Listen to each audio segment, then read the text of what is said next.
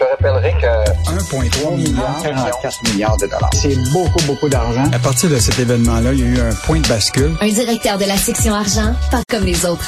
Yves Daou. Donnez, donnez vos données, donnez, donnez-moi. Donnez, donnez vos données, tout le monde à poil. Donnez, donnez vos données, donnez, donnez-moi. Donnez-moi vos données. C'est qui ça qui chante ça, euh, Yves? C'est une chanson de Frédéric Fromet qui a fait à France Inter il y a quatre ans, quand il y a eu la grosse faille de Google puis de Facebook. euh, tu t'en rappelleras, là, c'était des millions de données personnelles qui avaient été euh, partagées, Ben oui. euh, euh, qui avaient été rendues disponibles, pour lesquelles ils avaient quand même reconnu euh, des amendes euh, importantes. Mais Richard, aujourd'hui, ce que je veux te parler, c'est que nous, on a une commission de- d'accès à l'information et la loi 25 a été passée au Québec. Maintenant, toutes les entreprises qui font face à des incidents de confidentialité doivent le rapporter à cette commission-là. Or là, on vient d'obtenir par le droit de l'accès à l'information le rapport. Sur six mois, là, il y a eu presque un demi-million de Québécois dont ils ont, qui ont été victimes d'incidents de confidentialité. Aïe, aïe. Sur 218 incidents euh, qui ont été déclarés à la commission euh, d'accès à l'information. Et juste te rappeler, c'est quoi un incident de confidentialité? C'est quand ça présente un risque de préjudice sérieux qui a été causé à des personnes avec leur renseignement.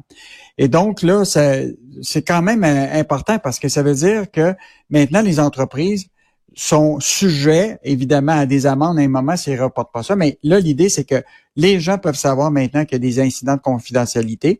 Et la fameuse loi 25, qui était adoptée par la Commission d'accès à l'information, a une deuxième phase. Et maintenant, c'est l'entrée en vigueur à partir de septembre prochain. Toutes les entreprises, là, quand tu vas sur leur site web, là, ils t'affichent un message, là. Oui, j'accepte que vous, vous utilisez des témoins pour la navigation.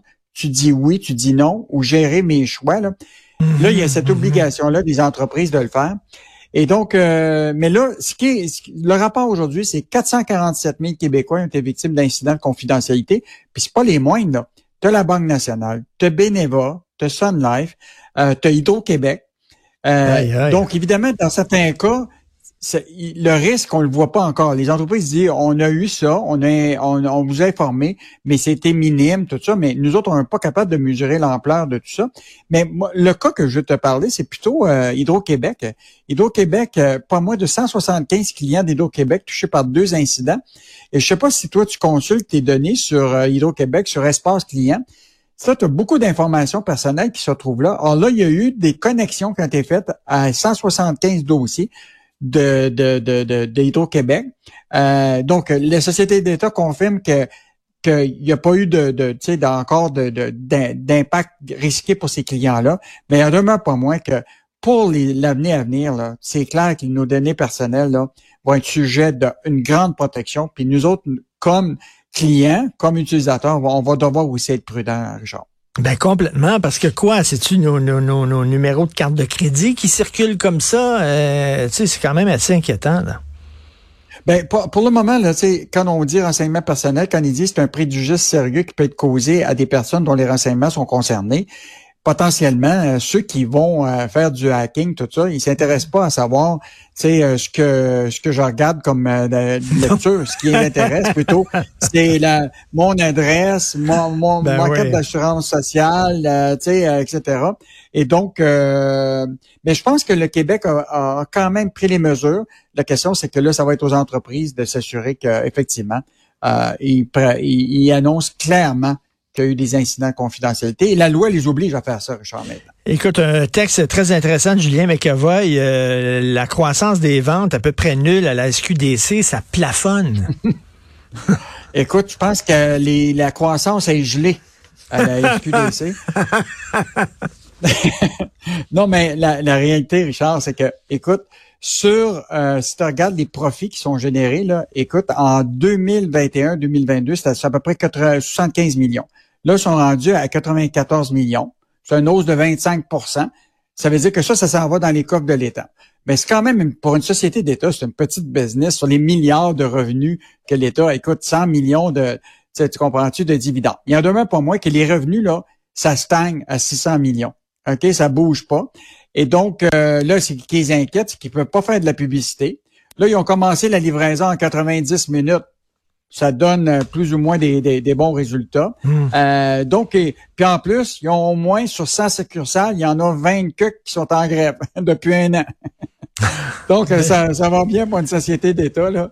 Euh, un an de conflit pour 26 euh, succursales. Mettons que, il me semble que ça aurait dû être réglé plus longtemps, cette affaire. Ben oui, ben oui, mais on, va leur rappeler que Joe, qui, qui vent du pot au parc, lui, il n'y a, pas de, il y a pas de, si, si, si, si, euh, il est malade, il est pas payé, là, il n'y a pas de, de il n'y a, pas de fonds de pension, il n'y a pas de vacances, lui-là, donc ils peuvent se considérer chanceux.